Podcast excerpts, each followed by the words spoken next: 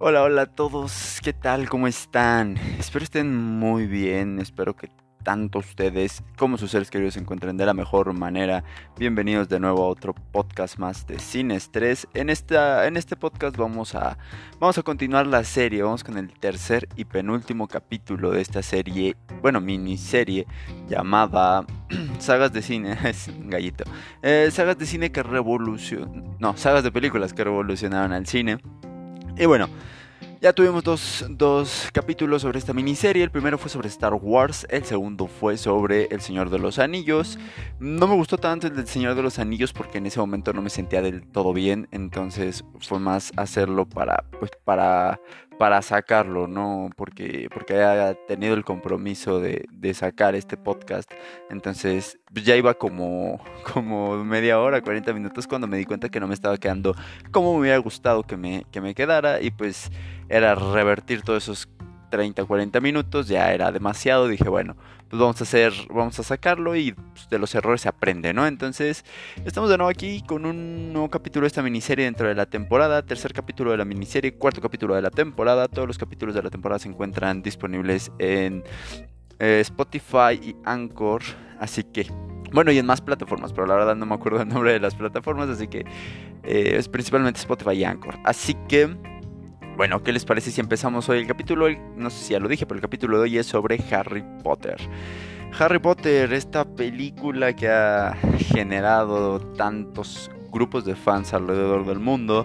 Pero bueno, ¿de qué vamos a hablar en, esta, en este capítulo de la miniserie? Bueno, vamos a hablar sobre un poquito de la trama, una embarradita de la trama. Imaginemos que este podcast o este capítulo es un sándwich.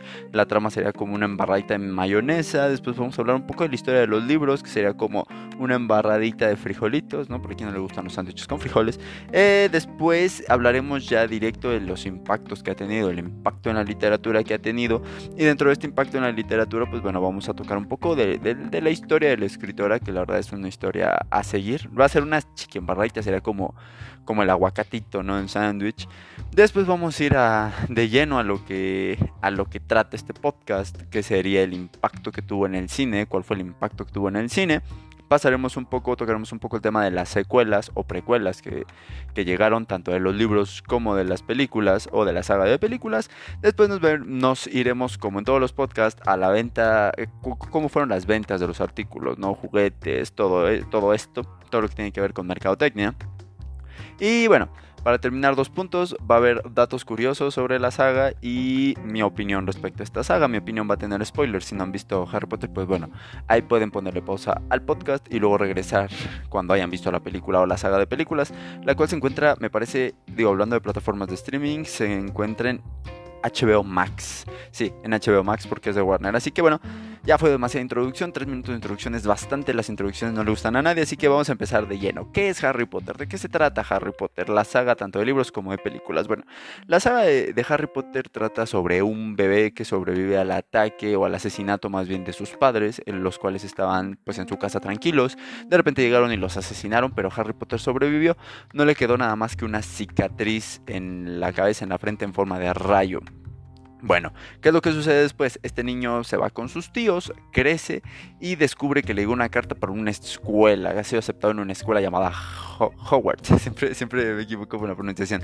No sé si Hogwarts o Hogwarts. Hogwarts, Hogwarts.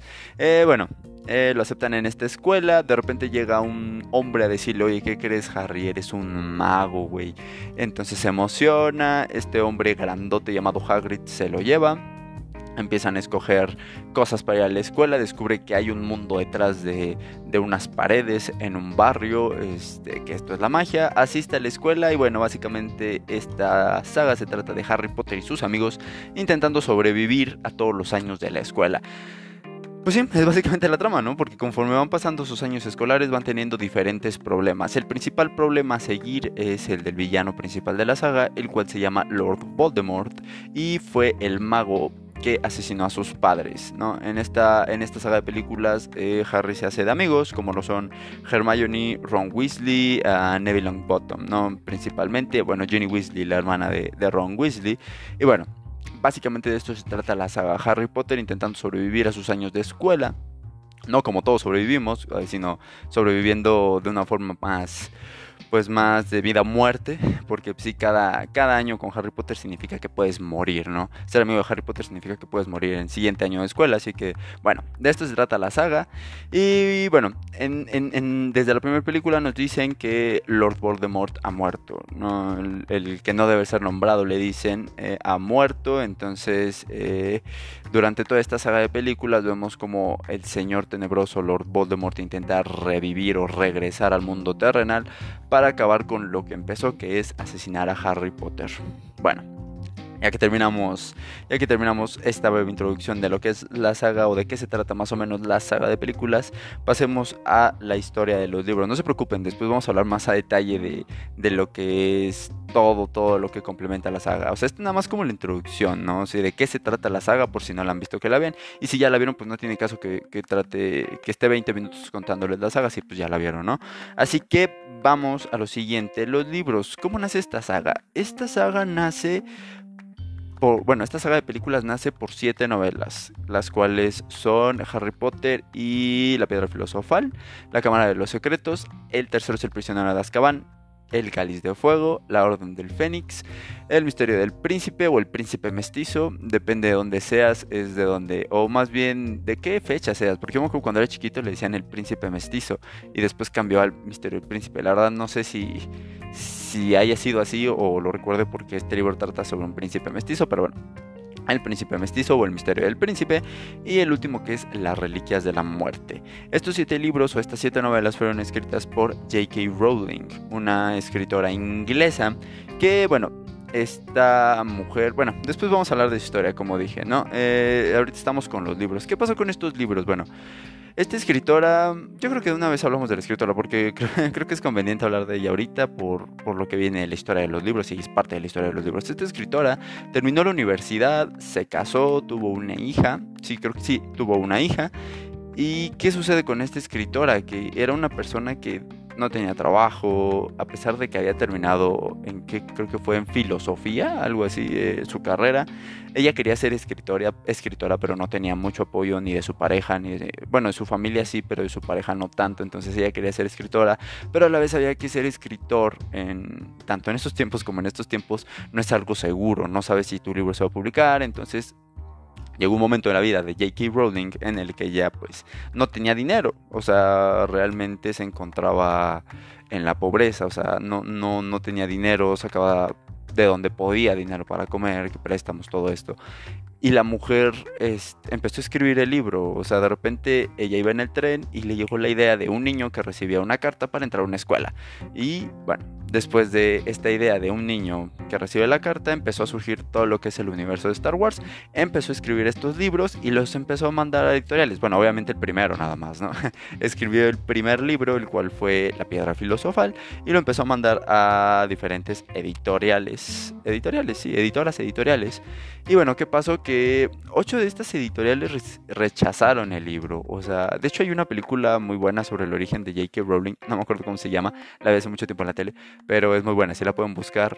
Yo creo que no ha de haber muchas, pero una de esas está, está bastante buena, bastante interesante y te relata mucho y más a detalle la historia de esta, de esta escritora. Bueno, el chiste es que lo manda a ocho editoriales y las ocho editoriales le dicen que pues no, no, no quieren su libro, lo rechazan según esta película, la película que vi, estas editorial, había editoriales que ni siquiera leían el libro, o sea, era como, ah, Harry Potter y la piedra filosofal, da, y lo tiraban, ¿no? O lo desechaban, era como, no, pásame el siguiente. Ni siquiera lo leían, ¿por qué? Porque era un libro extenso, era un libro extenso, era algo que constataba de mucha imaginación, y pues a muchos no les gustaba eso.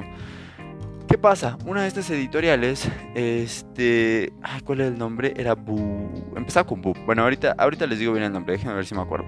Eh, estas editoriales, una de estas editoriales dice, ahora le va, ¿no? Eh, vamos, a, vamos a sacar este libro y termina siendo publicado en junio de 1997, el, justamente el año y mes en el que yo nací.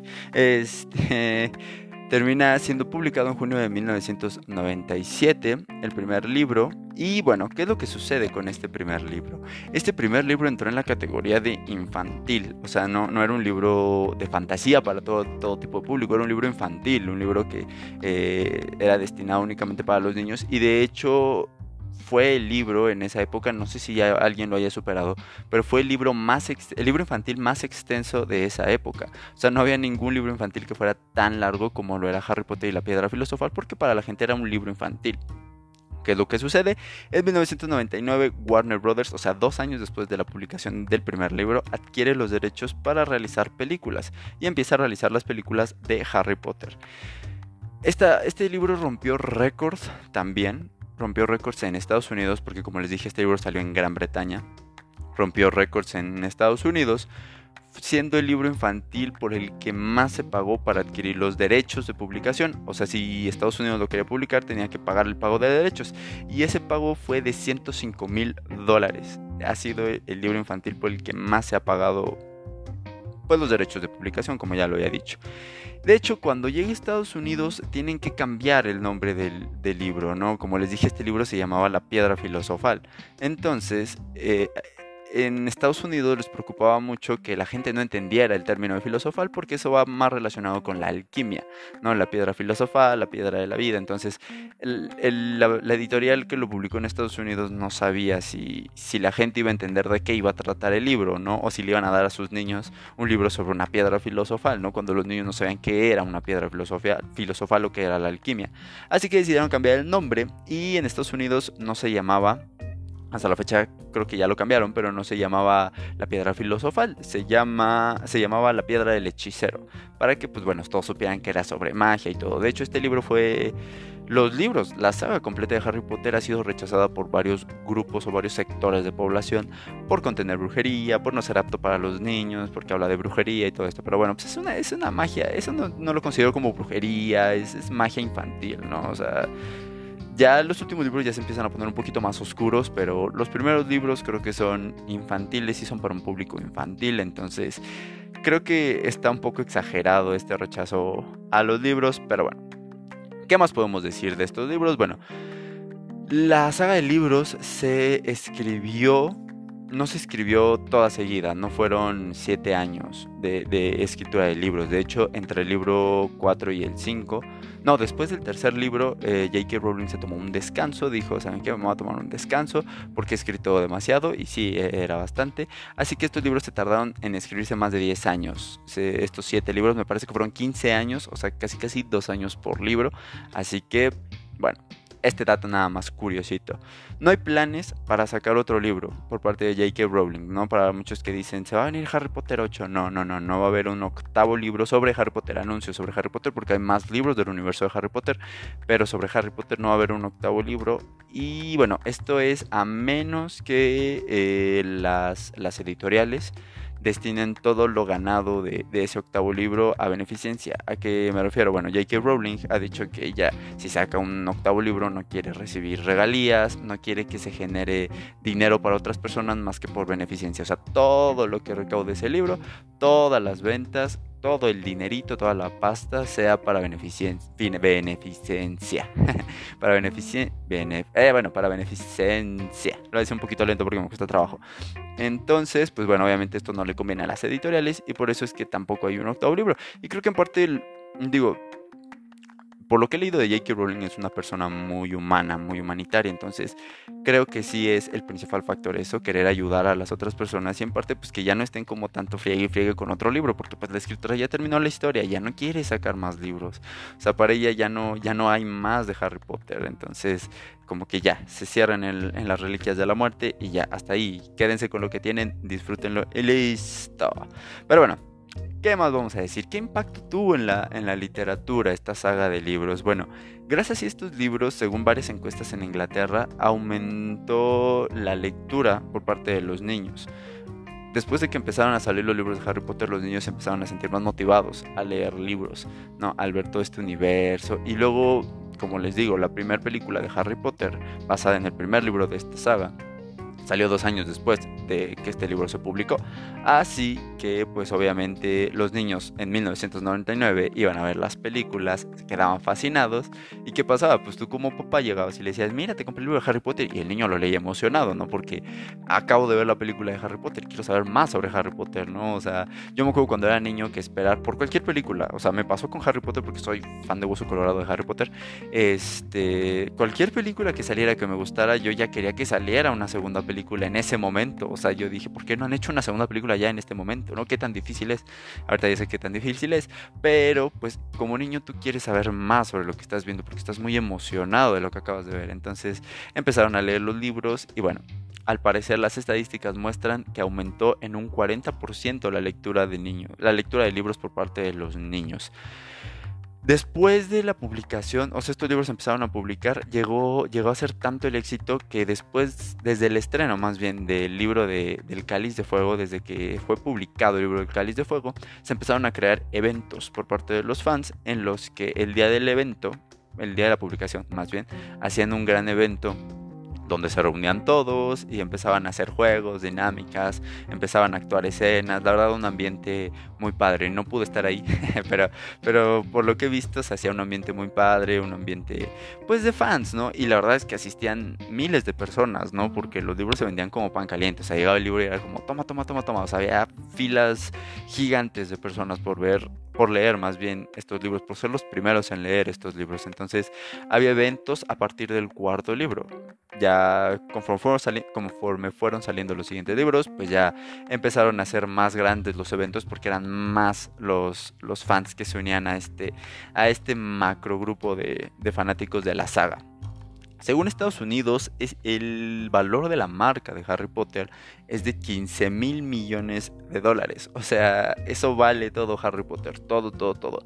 Incluyendo libros, incluyendo películas, incluyendo todo, todo, todo, material, todo lo que tenga el nombre de Harry Potter, hasta la sudadera que te venden en tiendas como máscara de látex que dice Harry Potter entre en esos 15 mil millones de dólares.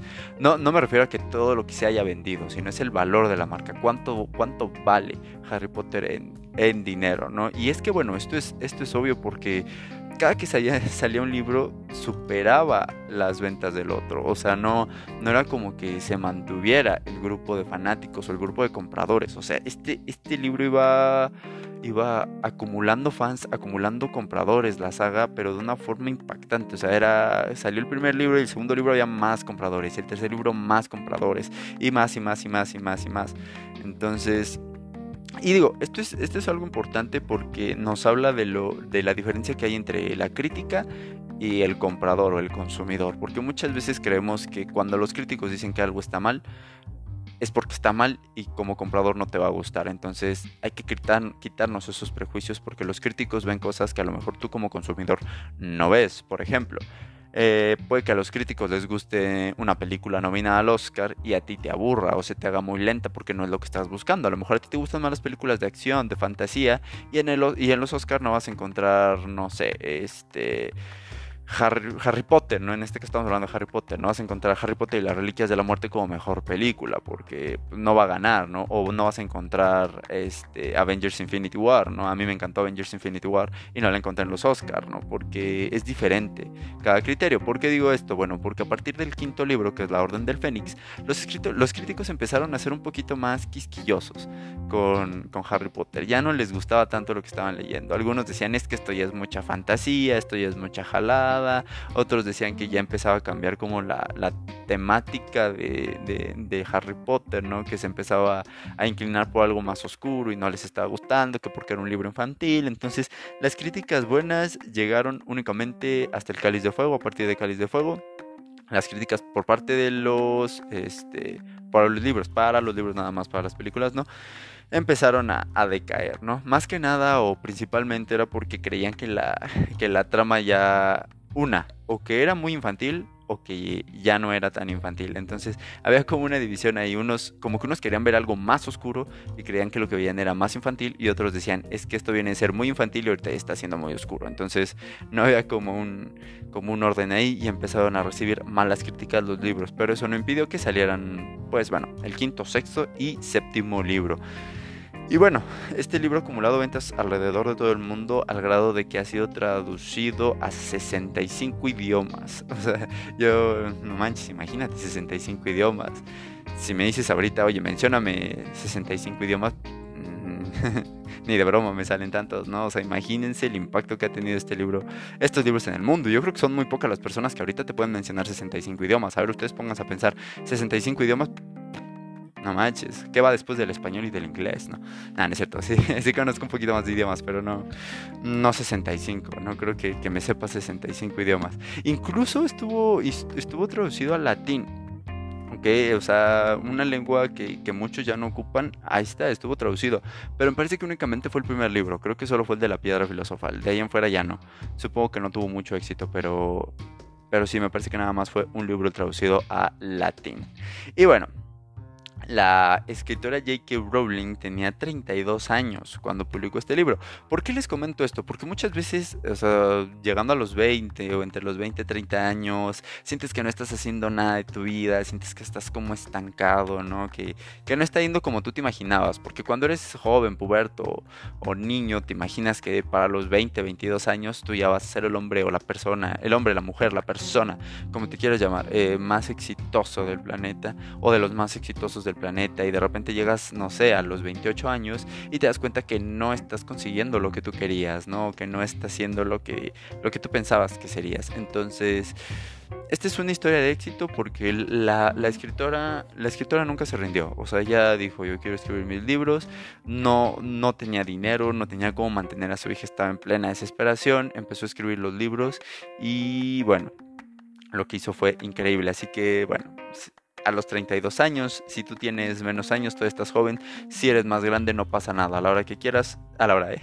a la edad que quieras puedes cumplir tus sueños, así que no pasa nada si, si ya estás en una edad que tú consideras más grande a lo que pensabas que sería cuando tuvieras éxito, no pasa nada. No hay, no hay edad para tener éxito y el éxito es subjetivo, amigos. Recuerden eso siempre. El, tener éxito no es lo mismo para todos. Para algunos tener éxito es ser millonarios, eh, vivir en una mansión, tener 50 Ferraris y 20 Lamborghinis en su garage. Y para otros tener éxito es únicamente tener una familia, ser felices y listo. Tener como mantener esa familia, ser feliz con su familia y listo. Eso es el éxito para muchos. Para otros el éxito es ser muy famoso otro ser muy popular, así que el éxito es subjetivo, amigos, no, no todos tenemos el mismo éxito, asegúrense de saber cuál es el éxito que ustedes quieran y hacer lo posible por conseguirlo. Y bueno, después de este mensaje inspiracional, vayamos a lo que es el impacto en el cine, ¿no? Que es el tema, es el jamoncito del sándwich.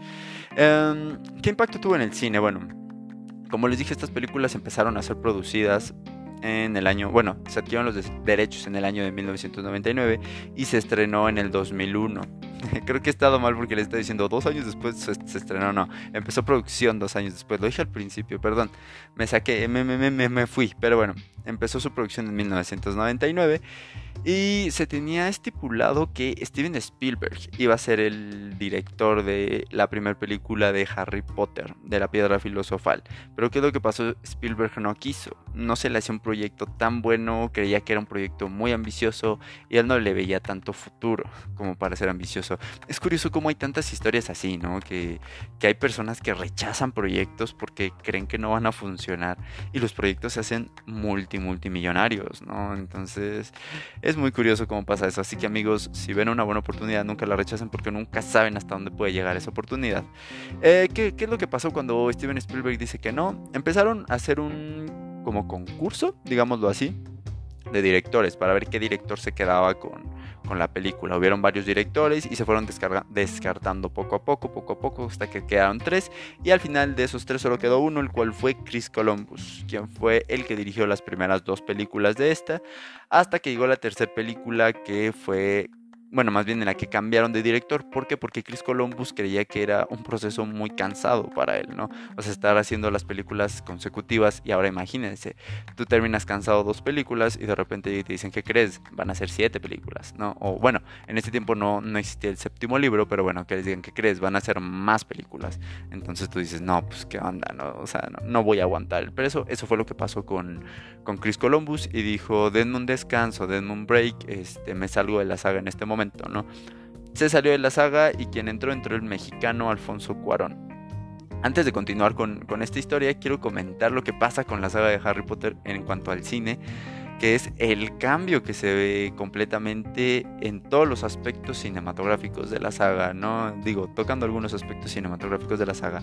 Para empezar en la trama, o sea, cuando tú ves Harry Potter 1 y Harry Potter 2, que son la piedra filosofal y la cámara secreta, es una película infantil, o sea, tú la ves y no te causa terror o no, no, no hay cosas trágicas en esas películas. Digo, sí, está la primera película en la que mueren los padres de Harry Potter, que obviamente es un momento trágico, pero no está tan planteado como para hacer algo o sea, que se vea trágico porque va dirigido a un público infantil. O sea, no quieres que los niños tengan un trauma con esa película. Entonces, no está planteado de esa forma. Incluso tú ves los colores más vívidos. En Harry Potter, la primera y la segunda, todos los colores son vívidos, todo es bonito, todo es colorido y jajaja, muchas risas y bla, bla, bla. Wow, todo increíble porque son unos niños. Llega la tercera película, llega Alfonso Cuarón, que por cierto, Alfonso Cuarón no había leído los libros, o sea, aceptó el proyecto, pero no había leído los libros, no había visto ninguna de las dos películas anteriores y dijo, órale va, ¿no? Vamos, vamos a darle, ¿no? Según él, cuando, cuando vio de lo que trataba, se sintió como conectado e inspirado, ya sabía qué hacer. Entonces, bueno, llega Alfonso Cuarón y ¿qué es lo que pasa? Cambia por completo desde lo que podría ser la, la, no la trama, vamos a decirlo como, como el trasfondo o la forma de ser de la película y la paleta de colores, porque es una película que se siente más triste, o sea, es una película que todo el tiempo tiene una tonalidad gris en cuestión de imagen, o sea, toda la imagen se ve gris, como si todo el tiempo estuviera nublado, ¿no? O sea, como si todo fuera muy triste, muy trágico. Está este grito que escucha Harry cuando, cuando se encuentra por primera vez con los dementores, está toda la historia de, bueno, vamos a intentar decirlo sin spoilers, la historia de Sirius Black, ¿no? Este, algo también un poquito, de Peter Pettigrew. O sea, hay, detalles más trágicos que se notan un poquito, ya no tanto para niños, ¿no? O sea, aunque los niños no lo entiendan, pero sí ya se siente más tristeza en el ambiente, más nostalgia. Y, esa, y ese formato empieza a ser el formato que, que toma la saga. O sea, empieza a tomar un formato más trágico desde la cuarta película. Entonces, digo desde la tercera película. Entonces, creo que El prisionero de Azkaban, la tercera película, marca el antes y el después de lo que era Harry Potter, ¿no? Ya viste lo infantil, vamos a, a un público un poquito más grande, ¿no? ¿Y qué pasa? Pues a todos les gustó, ¿no? Tanto a críticos como a, como a fans les gustó y empezaron a tomar ese tono, como esa tonalidad de trama, ¿no? O más bien esa tonalidad de películas para las siguientes películas o para las secuelas. Entonces, Cuarón hace estas películas, este, dice que, más bien no dice, más, más que nada no pudo. ¿Por qué? Porque todavía estaba la fase de postproducción, que es lo que les comentaba en el capítulo pasado con El Señor de los Anillos, que es cuando empiezan a editar las películas, aquí quitar algunas escenas, agregar el color a las escenas, la música, todo esto. Estaba en postproducción y ya estaba empezando la producción de, de la cuarta película que era El Cáliz de Fuego. Entonces para Alfonso Cuarón era imposible hacer la cuarta película. Y llegó un director llamado Mike Newell para dirigir esta cuarta película, ¿no? El Cáliz de Fuego. Y bueno, ¿qué puedo decir sobre estas dos películas? Para mí, estas dos películas son las mejores películas de, la saga de Harry Potter, ¿no? O sea, si, si, me dicen cuál es la mejor película, para mí es El Cáliz de Fuego y para muchos es El Prisionero de Azkaban. Las primeras veces que yo vi El Prisionero de Azkaban, yo estaba muy chiquito. Bueno, no muy chiquito, pero yo estaba pequeño. Entonces entendía lo que sucedía, pero tampoco le ponía tanta atención, tanta, tanta atención a la trama. Entonces, para mí ver esos colores tan, tan opacos, este, como algo no tan infantil como lo que había visto en las primeras dos películas, para mí se me hizo aburrido, ¿no? Y yo tenía el prisionero de Azkaban en un concepto de aburrido. Ya cuando fui creciendo, que la empecé a ver más veces, ya fue cuando dije, wow, está muy bien esta película. Y realmente marqué el antes y el después. Pero aún así mi película favorita siempre ha sido El Cáliz de Fuego. Entonces, para mí estas dos películas son las mejores películas de la saga de Star Wars y para muchos fans también. O sea, si tú le preguntas a un fan de, un fan de Star Wars, ¿cuál es tu mejor de Star Wars? Ah, ¿por qué estoy diciendo Star Wars? Eh, un fan de Harry Potter, eh, perdón. Eh, si le preguntas a un fan de Harry Potter, ¿cuál es tu película favorita? Este, ellos te van a decir El prisionero de Azkaban o El Cáliz de Fuego. Hay algunos que dicen este, El misterio del príncipe, pero Mm, son muy poquitos, o sea, creo que esa es la película menos querida por parte de los fans. Pero bueno, sigamos. la saga la terminó el director David Yates, el cual para muchos fue un error, para otros fue algo bueno. Eh, está medio dividida ahí la opinión sobre este director, sobre lo que hizo con las películas. ¿Por qué? Porque, mm, como les dije, no les gustaron las decisiones que se tomaron. Creo que es imposible hablar de Harry Potter sin spoilers, entonces vamos a empezar a hablar un poquito más con spoilers. Este, si no han visto las películas, pues, pongan pausa. Eh, aquí los voy a estar esperando. Y ya cuando regresen, cuando terminen de ver la saga, pueden regresar en este minuto. Es más, les digo, es casi la media hora. Faltan 15 segundos para la media hora. Entonces, en cuanto terminen de ver la saga, lo reinician desde la media hora y ya vamos a estar hablando de Harry Potter con spoilers. Si ustedes ya van a entender un poco de qué estoy hablando y no se van a spoilear. Pero bueno, ¿por qué a los fans no les gustó que David Yates llegara a la dirección de, de Harry Potter? Bueno, David Yates llega para la quinta película, que es La Orden del Fénix, donde tenemos una, una de las muertes más impactantes de la película, la cual es la muerte de... Y de hecho, perdón que interrumpa, que me autointerrumpa, este, pero la tercera película es la primera película que marca o en la que se ve directamente una muerte trágica, una supuesta muerte trágica, que es la de... La de... Ah, se me fue el... de Buckbeak. Entonces, que sí fue algo cruel esa muerte, esa supuesta muerte, y después vemos que no está muerto. Pero bueno, este, regresemos. No le gustó a los fans eh, el final de la Orden del Fénix. ¿Por qué? Porque la Orden del Fénix al final tiene una batalla entre Dumbledore y Voldemort. Esta batalla final en los libros la plantean como algo espectacular, o sea, una super batalla. Y en, la película es una batalla muy floja, es como de, pum, ahí te va un hechizo, pum, ahí te va otro, ah, me están mandando un hechizo, pum, ahí te va fuego, ah, mira, ahí hay una fuente, pum, ahí te va el agua para apagar el fuego. Entonces es una batalla muy no sé, le faltaron muchísimos detalles. Después tal vez haga un podcast de la diferencia entre, entre los libros y las películas, ¿no? Para no hacer tan largo este podcast. Pero eso fue a lo que, a lo que los fans no les gustó. El hecho de que no se tomara tan en cuenta los detalles que hubo en esta batalla y al ser una batalla tan poderosa, o sea, estos dos magos tan poderosos le hayan dado tan poco tiempo de pantalla, ¿no? Eso fue lo que, perdón, es que escuché un ruido, creo que son los tamales o algo así. Este, entonces esto fue lo que no les gustó a los fans. Después llegó el misterio del príncipe, que también es un poco lenta. A los fans tampoco les gusta. Creo que les digo, la aman o la odian. Hay muchos que dicen, no, es malísima. Otros que dicen, es buenísima. Eh, yo entro en el sector de que es mala película. A mí no me gusta el misterio del príncipe. O sea, cuando veo la saga de Harry Potter, fácil, fácil me puedo saltar el misterio del príncipe y no hay problema. Digo, en parte porque pues, ya me la sé de memoria, las he visto muchas veces porque mis familiares son fans de Harry Potter también. Entonces, este, ya las he visto muchísimas veces, me las sé de memoria, pero sin problema me la podría saltar y, y no me sentiría mal por saltármela, ¿no? Porque es una película que no me gusta. No, se me hace muy lenta, se me hace algo aburrida en ciertos aspectos no sé, no, no, no me cautivo tanto verla. ¿Qué pasa? Llega, llega la séptima película yo también tengo ahí un problema muy grande con esa séptima película, muy muy grande con esas séptimas películas, porque siento que desaprovecharon muchísimo el tiempo en pantalla, pero muchísimo. O sea, llega Las Reliquias de la Muerte parte 1, eh, a muchos les gusta, a mí me gusta, pero no la disfruto del todo, porque siento que pudieron haber hecho más con el tiempo que tenían, siento que la alargaron demasiado y pudieron haber, haber puesto algunos aspectos de más adelante del libro para que la última película pudiera tener más tiempo de batalla, o sea, se pudiera, pudiera ser más específica conforme lo que pasa en los libros, porque creo que en, las Reliquias de la Muerte parte 1 se enfocan demasiado en, en, contarnos todo esto de los horrocruxes, que bueno, ya lo sabíamos, no lo sabíamos tan, a detalle, pero en destruir un horrocrux se tardan demasiado y entiendo, el fin de esto era demostrarte que no era tan fácil destruir un horrocrux, pero bueno, o sea, se avientan una hora intentando destruir un Horrocrux cuando te pudieron haber mostrado esto de otras formas. O sea, para mí hubieron muchas escenas que pudieron haber sido eliminadas y, reemplazadas por otras escenas para darle más tiempo al épico final, que el final, que la batalla fuera más épica de lo que fue épica. Para mí fue épica, en, cine fue épica, pero creo que pudo haber sido más épica.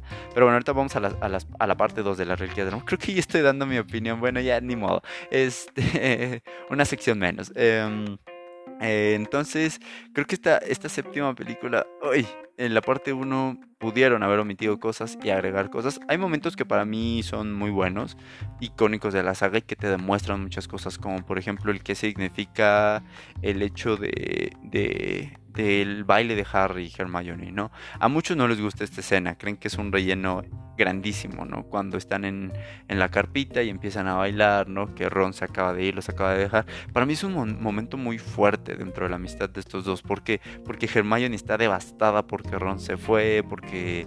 Sí, porque Ron los abandonó, Harry se siente culpable porque cree que es en parte su culpa que se hayan distanciado los amigos, que se haya roto esa amistad. Entonces es un momento en el que los dos están quebrados. ¿Y qué es lo que sucede? Aparece una canción y, y Harry dice, bueno, vamos vamos a animar esto, ¿no? Vamos a darle un toque, un toque bonito a, recordar por qué somos amigos y empiezan a bailar. Para mí es un momento muy importante dentro de la dentro de la amistad de Harry y Hermione.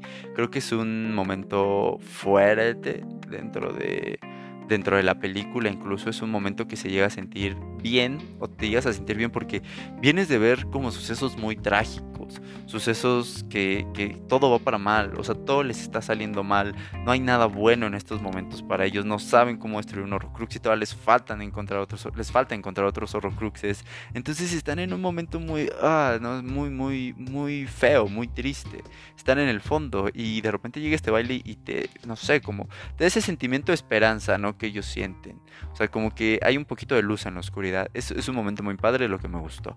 Y bueno, ya las reliquias de la muerte, como lo dije, en la parte 2 creo que desaprovechan mucho tiempo. O sea, la película dura una hora y media, más o menos. O sea, una hora y media le dieron al final de una saga que llevaba siete películas. O sea, yo creo que esto no lo puedes hacer. Tenías que haber hecho algo mucho más largo y más épico. Todos lo hacen. El Señor de los Anillos con su tercera parte lo hizo. Su película duró casi tres horas.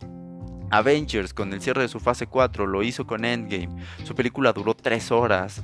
O sea, es un final, es un cierre, es el cierre de algo. Y más hablando de Harry Potter, porque bueno, El Señor de los Anillos también cerraba, cerraba una gran época, pero eran tres películas. Eh, Avengers Endgame cerraba toda una fase, pero va a continuar más. Entonces no tenía que ser algo tan grande, tenía que ser un gran evento, pero no algo gigante. Harry Potter cerraba siete películas. La octava película cerraba una saga completa de años, años, años, años. Entonces tenía que haber sido un cierre grande y, creo que tuvieron miedo a, expandirse demasiado y creo que hubiera sido lo mejor. O sea, cuando ves Harry Potter, el, final de la saga, te quedas como, ay, quiero más, o sea, quieres más batalla, quieres más guerra de Howards, quieres, quieres saber qué más está sucediendo. O sea, creo que la batalla de Howard es muy épica pero muy corta y no se ve tanto. O sea, empieza la batalla de Howard y no ves lo que está sucediendo en la batalla, tú ves lo que, lo que está sucediendo con el trío mágico, con los tres amigos. Y creo que si se hubieran dado un poquito más de tiempo, si se hubieran aventado, hubiéramos podido ver lo que fue en esa batalla, ¿no? Como en el libro, en el libro te explican muchísimo más a detalle la batalla de Howards, qué está pasando en la batalla de Howards. Y digo, es, es en parte padre porque cuando el trío regresa ves como la devastación, ¿no? Pero, ay, te quedas espinita de, ah, yo quería ver más batalla, o sea, quería ver más magia, peleando con magia.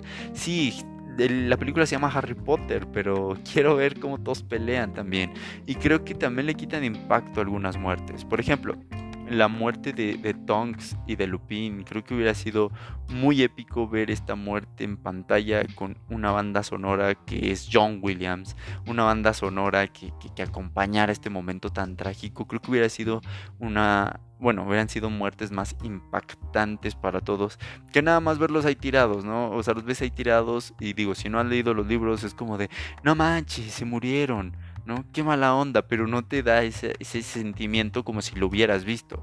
Yo creo que si lo hubieras visto de una forma más heroica, como, como fue en el libro, este, hubiera sido un poquito más, más, más, más trágico, ¿no? Y, y los fans hubieran estado más, más encariñados con esta película. Pero bueno, ya, ya di mi opinión, así que vamos a quitar una sección, yo creo. Sigamos con el impacto de las películas, porque ya me pasé en mi. ya me emocioné con mi opinión. Eh, para estas películas se utilizó un poco de maquillaje pero bueno, sí se, se, utilizó bastante maquillaje, pero desde el primer director que fue Chris Columbus quiso empezar a introducir los animatrónicos, que son como muñecos robóticos que se, que se pueden mover, que se pueden controlar a distancia, para algunas criaturas mágicas. Y estos pues, eran retocados con eh, efectos especiales o CGI, eran retocados para que se viera un poquito más fluido los movimientos, para que se viera un poquito más realista, que se les viera un poquito más de, pues, de detalle, ¿no? En cuestión de las últimas películas lo pudimos notar más, pero desde las primeras empezaron a utilizar animatrónicos y maquillaje. Este, bueno, el maquillaje me refiero también, por ejemplo, a... Bueno, sí, ya, ya lo había explicado también en El Señor de los Anillos. Ah, para, para crear unas capturas... Ay, perdón, se mató un poquito la saliva. Este, para crear unas criaturas eh, de, este, de este universo. Entonces, ¿qué es lo que sucede después? Cuando empieza a llegar Cuarón, se empiezan a utilizar más los efectos especiales que los animatrónicos, porque los animatrónicos tienen un, un limitado número de movimientos, un limitado alcance de movimientos. No se pueden mover tanto como tú los puedes mover con, con efectos especiales, ¿no? Entonces se empieza a quitar un poco esto de los animatrónicos, pero se sigue utilizando para, algunas criaturas como los elfos domésticos o como es Dobby, ¿no? Dobby llegó a ser un animatrónico, un muñequito, este, retocado con efectos especiales y obviamente pues movido con efectos especiales, ¿no? ¿Qué impacto tuvo toda esta saga? Bueno, la, Piedra Filosofal llegó a colocarse como la segunda película más taquillera de la historia en ese momento y solo estaba debajo de Titanic. Bueno, Titanic era inalcanzable en esos momentos, ¿no? Las únicas películas de esta saga de Harry Potter que han logrado superar a la piedra filosofal fueron La Orden del Fénix, El Misterio del Príncipe y las dos partes de las Reliquias de la Muerte.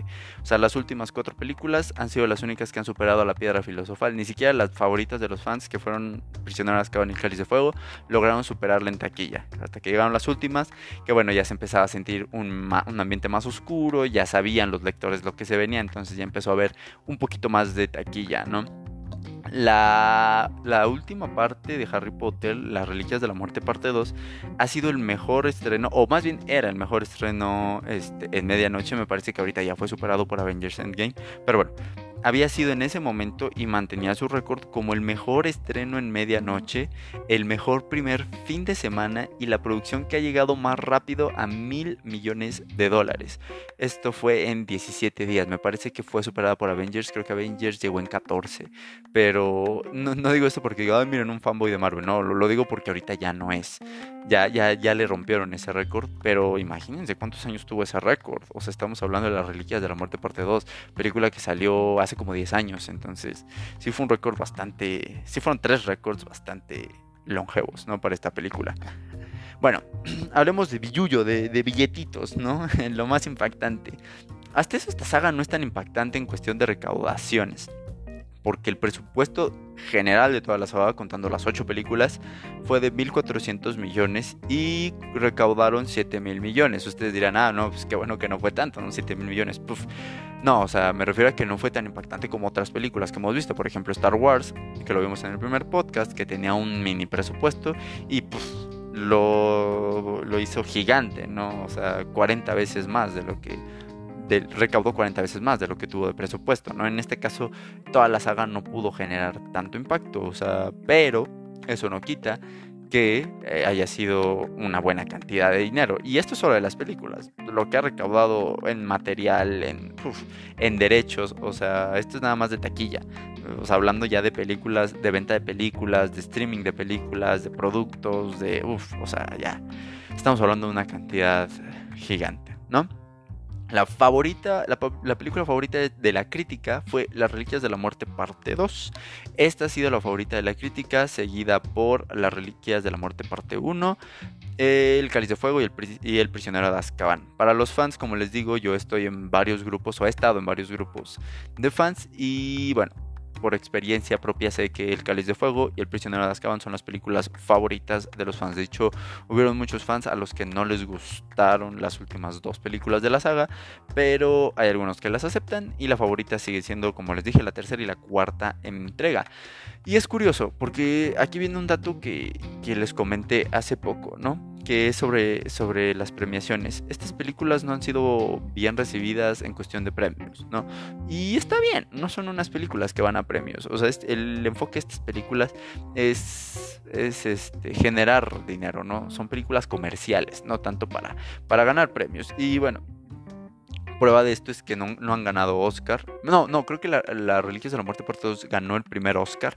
Creo que tienen un Oscar nada más a mejor diseño, me parece. Y la mayoría de premios que ha ganado esta, esta película, yo creo que el 60% de premios que ha ganado esta película, que les repito, no son muchos, han sido de los BAFTA y fueron por película infantil y mejores efectos visuales, ¿no? Mejor película infantil y mejores efectos visuales, ¿no? Entonces no, no han sido películas muy premiadas, pero bueno, o sea, no son películas que van a, este, a, premios, ¿no? No son películas que quieren ganar premios. Y esto es algo que sí se tiene que explicar mucho, porque últimamente hay muchos escritores que están diciendo que las películas comerciales no son cine. Bueno, son, son películas comerciales, o sea, son películas que van dirigidas a, otro sector de gente, ¿no? O sea, hay, hay directores que creen que porque sus películas van a los premios o van dirigidas para un sector de, personas o de público que ven películas eh, nominadas a premios o ganadoras de premios, solo eso es cine. Y no, el cine abarca muchas cosas, es como la música. La música tiene muchos géneros y a cada persona le gusta un género diferente, ¿no? Entonces, este tipo de películas para premios puede ser un género de música y las películas comerciales de ciencia ficción que, que buscan más que nada recaudar dinero van para otro sector. Entonces creo que es algo que, tienen que entender la, algunos directores, ¿no? Porque critican mucho esto. Al final de cuentas, cine es cine. Cine es una producción este, cinematográfica, porque así se sigue llamando, es una producción cinematográfica que se proyecta en cines. Entonces esto sigue siendo cine. Y bueno, solo quería sacar mi, desahogar mi, mi, frustración por eso, porque me molesta mucho que, que, lleguen y digan esto no es cine, cuando realmente es cine, ¿no? Y no lo digo como fan, porque me gustan ambas películas, ambas, ambos tipos de películas. Disfruto ambos tipos de películas, pero, pero pues al final de cuentas sigue siendo cine, ¿no? Un cine diferente al que ellos hacen, hay que adaptarse a lo diferente. ¿Qué es lo que sucede después de que termina esta saga de Harry Potter? Llegan las secuelas, las secuelas, precuelas más bien, porque son precuelas de otros libros, ¿no? Llegó lo que es Animales Fantásticos y dónde encontrarlos. Hasta ahorita van dos. Se planeaba que fueran cinco películas, pero ahorita ya se está planteando la idea de que nada más sean... Bueno, empezaron siendo... diciendo que sería una trilogía. Después dijeron van a ser cinco y ahorita está planeando que regrese a ser otra vez una trilogía. ¿Por qué? Porque no ha sido bien recibida por los fans. O sea, a muchos, yo me incluyo, no nos gustan las películas de animales fantásticos. O sea, es, una expansión del universo de Harry Potter, pero es una expansión que ah, no, no, no, no se siente tanto como, como Harry Potter. O sea, te sientes en el universo de Harry Potter, pero no te sientes del todo inmiscuido en este universo. Aparte son películas más lentas, ¿no? Películas con una trama un poquito más lenta a los lectores les llama más la atención por Grindelwald, ¿no? O sea, la segunda película tuvo más taquilla por lo mismo, por los crímenes de Grindelwald, y salimos todos decepcionados porque la batalla final es malísima, ¿no? O sea, es, absurdo lo que nos dieron como batalla final. A nadie, creo que a nadie le ha gustado eso, entonces Animales Fantásticos ha sido, creo que, un fracaso en este aspecto, y luego, bueno, llegó el tema de Johnny Depp, que es Grindelwald, de Johnny Depp y su demanda con su ex esposa y que los fans dicen que si se va Johnny Depp ya no quieren ver las películas, que a mí se me hace algo igualmente absurdo, o sea, Johnny Depp ha salido en una película, una película y un cachito, ¿no? Porque salió a finales de la primera. Y digo, sí es un personaje importante, pero no es como que Johnny Depp lleve años siendo Grindelwald. O sea, lleva una película y un cachito. O sea, en total las dos películas lleva como 40, 50 minutos siendo Grindelwald, ¿no? Si tú me hubieras dicho eso, por ejemplo, para la última película de Harry Potter, que Emma Watson ya no iba a estar, es como, hey, no me toques a Hermione, no me toques a Emma Watson, o Daniel Radcliffe, o Rupert Grint, hubiera sido como, hey, no me toques estos tres, eh, estos tres son intocables, ¿no? Incluso hasta Ralph, Ralph Fiennes, que es Voldemort, hubiera dicho lo mismo, ¿no? no, no, no lo hagas, no lo cambies. Pero estamos hablando de un personaje que no hemos visto tanto tiempo como para decir, ah, no, si lo quitan ya no es, ya no es Animales Fantásticos, ya no es Harry Potter. No, o sea, es un personaje que no ha salido tanto tiempo. Y sí es un personaje importante, sí es un personaje importante, pero no lo han puesto tanto tiempo como para decir que Johnny Depp es el personaje, ¿no? Como para que cuando venga Grindelwald a tu mente sea Johnny Depp. Entonces, hay también la polémica que se ha creado en, los fans de Harry Potter sobre este tema. Salieron más libros sobre esta, sobre esta saga, sobre las novelas. Salió Animales Fantásticos y dónde encontrarlos. Salieron otros cuentos como Las leyendas de Beetle Bardo, eh, un libro sobre el Quidditch, un poquito más a detalle del Quidditch. Eh, eh, en fin, salieron más libros. Estos eran, me parece que supervisados nada más por J.K. Rowling. Le metí ahí un poquito de manita, pero no eran escritos directamente por ella y no eran historias, no, eran más como bueno, Animales Fantásticos sí, pero eran más como cuentos del mundo de Harry Potter o, inmiscuirte más en el mundo de Harry Potter, ¿no? No eran tanto historias como de nuevos personajes y bla, bla, bla. Después llegó la obra de teatro El legado maldito, que sí fue escrita en parte por J.K. Rowling. Y bueno, este, también creo hay un poquito de polémica, a muchos no les gusta, la verdad yo no lo he leído porque no me llama la atención. Después salieron hasta trailers que según iba a salir la película, El legado maldito. Bueno, si ustedes ven uno de esos trailers, déjenme decirle que esos trailers llevan 5 años en internet. Entonces, no se lo crean. Varias veces, una vez por año, veo a alguien que dice, wow, se viene El legado maldito en película. Y es el mismo trailer que, que vi hace 5 años, ¿no? Entonces, no se lo crean hasta que se ha publicado por Warner Brothers bueno, el canal de YouTube de Warner Brothers y que sea un tráiler de Warner Brothers, ¿no? Y en la edición te das cuenta también. Eh, en, en, cuestión de artículos, no ha sido mucho lo que ha vendido, ¿no? Eh, vendían figuras de juguetes por parte de Mattel cuando salieron las primeras películas. De hecho, yo, yo llegué a tener juguetitos de Harry Potter porque se hicieron muy populares. Este, de hecho, son bonitos recuerdos porque se los pedía, los pedía de Navidad, ¿no? A Santa Claus, a los Reyes Magos. Entonces, este, son bonitos recuerdos los que me traen estos juguetes. Y bueno, porque las películas salían más o menos a finales de año, ¿no? Entonces estaba como reciente la película. Entonces, este, salieron varias, varias figuras de Harry Potter para jugar, no, no salieron coleccionables. Hasta la fecha apenas empezaron a salir unos coleccionables, igual de McFarlane, McFarlane como ha sido con, con, creo que las tres sagas que les he dicho, excepto Star Wars. Star Wars tiene su propia línea de juguetes de Hasbro. Pero eh, esto ha sido en cuestión de juguetes, puros juguetes y ahorita ya no encuentras juguetes de Harry Potter y es muy raro encontrar un juguete de Harry Potter que no sea Lego, ¿no? Salieron videojuegos como Lego Harry Potter, videojuegos de, los juegos emblemáticos como el de Harry Potter y Harry Potter y la Cámara Secreta que vimos para PlayStation 1, eh, me parece que los últimos juegos que salieron para consolas de Harry Potter, Harry Potter, Harry Potter de la saga fueron este, El Cáliz de Fuego y La Orden del Fénix. Me parece que después de La Orden del Fénix ya no salió otro y no estoy muy seguro si salió La Orden del Fénix. Tengo como un vago recuerdo. Pero bueno, este, después empezaron a salir juegos de Lego, Lego Harry Potter y bueno, este coleccionables de, Lego, ¿no? De Harry Potter, pero figuras, figuras coleccionables tipo PVC, plástico, no. Eh, básicamente únicamente Lego. Hasta ahorita que les digo que, empezó a llegar de McFarlane. Em, tiene un parque temático Harry Potter también, ¿no? Esto, esto se mete en el valor de, la saga que les decía hace rato. Un parque temático de Harry Potter, al que, bueno, yo creo que todos los fans de Harry Potter queremos ir. Pero digo, ahorita está la pandemia y también está un poquito lo que se le llama dinero, ¿no? que no sale tan baratito irte al parque temático de Harry Potter. Entonces hay que ahorrarle bastantito. Y bueno, ya veremos, ¿no? Si, Ojalá los, los que quieran ir se vayan en algún momento puedan ir en algún momento, lo deseo de todo corazón. Y bueno, vamos con los datos curiosos, ¿no? Ya para terminar este podcast, porque ya está, ya está bastante larguito, creo que va a ser el podcast más largo que, he hecho. Y bueno, eh, datos curiosos. Primer dato curioso es que Harry Potter usa lentes porque la escritora J.K. Rowling quería demostrar que nadie es perfecto y que los protagonistas de una saga o de una novela no tenían que ser perfectos, ¿no? Por eso es que usa lentes, para dar un protagonista con lentes, no el típico protagonista que es perfecto, que ve perfecto. De hecho, yo cuando era chiquito que iba a fiestas infantiles, mi mamá era tan fan de Harry Potter que me vestía de Harry Potter, ¿no? Me pintaba los lentes de Harry Potter. Y yo me metí tanto en el papel que me quedé ciego y ahorita ya uso lentes. Bueno, no ciego, pero me dio astigmatismo y ahorita ya uso lentes, ¿no? O sea, fue, fue tanta mi emoción por Harry Potter que me metí tanto en ese papel y ahorita ya uso lentes. Pero bueno, esa es la representación de los lentes de Harry Potter. La... Me sentí mal por decir que, que, me quedé ciego. No, no, no, es que no quiero ofender a nadie. O sea, es como un dicho, pero sí, sí veo uso lentes. Este, la actriz de Myrtle La Llorona eh, representaba, era una joven que sale a partir de la segunda película, que es La Cámara de los Secretos o La Cámara Secreta.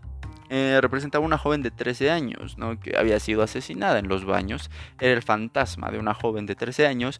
Pues bueno, déjenme decirles que la actriz de Myrtle La Llorona tenía 37 años, o sea, se poco más de tres veces la edad que representaba. Y es increíble porque la mujer se veía enterita, o sea, parecía una jovencita. Yo a lo máximo le, veía 17, 18 años. Tenía 37 años la muchacha para, para la Cámara de los Secretos. Después regresa para el Cáliz de Fuego y pues ahí ya tenía como 40 años. Así que uff, lo que, lo que hace el maquillaje y en parte el CGI, pero wow, qué bien lo hicieron, es wow. Y yo no sé por qué no escogieron una joven de 15, 16 años, ¿no? Pero, pues quién sabe, ¿no? Sus razones no estuvieron. Eh, otra cosa, muchos se preguntan, ¿qué pasa si un muggle llega a Hogwarts? Bueno, si un muggle llega a Hogwarts, lo único que va, que a ver, obviamente no va a ver el castillo mágico, lo único que va a ver son puras ruinas y un mega letrero, un mega anuncio que dice peligro, este, ruinas peligrosas, aléjese de aquí, ¿no? Tú como persona no vas a entrar ahí, si ves las ruinas crees que te vas a morir, se te puede caer algo y no vas a entrar. Eso es lo que ven los muggles o personas sin magia, ¿no? Eh, ¿Qué otra cosa? Bueno, los dementores. Los dementores se crearon para representar la depresión que sufrió la autora de los libros antes de escribir los libros, que es lo que les comentaba cuando no tenía dinero, cuando se sentía estancada, ¿no? Estos dementores representan la depresión y creo que la representan bastante bien porque pues básicamente lo que hacen es quitarte la felicidad, ¿no? Muy bien representados, muy bien hecho. Los dementores, muy bien representados, muy bien representando la, la, la depresión. ¿Qué otro dato curioso tenemos? Bueno, para la actriz del personaje de Cho Chang, o más bien para, sí, para conseguir a la actriz del personaje de Cho Chang, se hicieron más de 3.000 audiciones. Había más de 3.000 aspirantes para ser Cho Chang. Uno de estos requisitos era que la actriz fuera desconocida, que no fuera tan conocida en el mundo. Así que 3.000 aspirantes quisieron ser Cho Chang para besar a Harry Potter.